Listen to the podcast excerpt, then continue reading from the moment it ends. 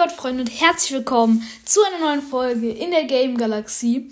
Und Leute, heute geht es mal darum, welche Seltenheit, also welche Seltenheit der Brawler eigentlich am besten ist. Viel Spaß. Ja, Leute, also, ähm, man muss natürlich dazu sagen, ja, normalerweise legendär natürlich, ja, klar, beste. Aber es geht jetzt hier auch ums Preis-Leistungs-Verhältnis, wenn ihr wisst, was ich meine. Und ja, fangen wir mal ganz einfach mit den ganz normalen, also beziehungsweise seltenen an. Also ich finde, seltene bekommt man halt ziemlich schnell. Dabei sind, finde ich, Rosa und El Primo so schon ziemlich gut. Aber ich finde nicht, dass sie am stärksten sind. Sie sind für mich auf dem zweiten, äh, auf dem zweiten, genau. Ähm, auf dem zweitletzten tatsächlich.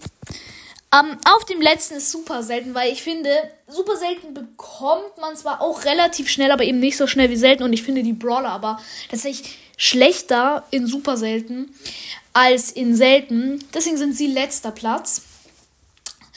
Dann kommen wir ähm, zum dritten Platz, da finde ich, ist tatsächlich nämlich mythisch, weil mythisch ist einfach so kacke, was das Ganze angeht.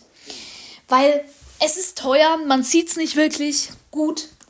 Und, Digga, wenn man so einen Genie Byron, ich mag zwar Byron, aber wenn man so einen Genie Byron oder sowas denkt, oder Chuck, okay, Chuck ist okay, aber ja, dann, dann meint man ja auch, also das ist ja nicht so krass, ne? Wenn ihr euch mal denkt, eine Rosa gegen einen Genie. Beide haben ihr Rollt. Wer gewinnt? Ich denke, ihr habt es im Kopf. Oder gegen den El Primo auch, ne? Also ganz ehrlich, oder gegen den Byron. Es ist so eine Verarsche eigentlich, muss man einfach sagen, ne? Ich finde, ich habe ja auch mal ein Video, also eine Folge gemacht, wo ich gesagt habe, dass mythisch mit episch tauschen sollte. Aber ja, egal. Kommen wir zum Platz 2. Somit verrate ich natürlich auch, was auf Platz 1 ist. Und auf Platz 2 ist, ja, legendär. Denn ich finde, legendär zieht man zwar ultra selten und es kostet auch sau viel, wenn man sich einen kauft. Äh, 699, also 700 Gems.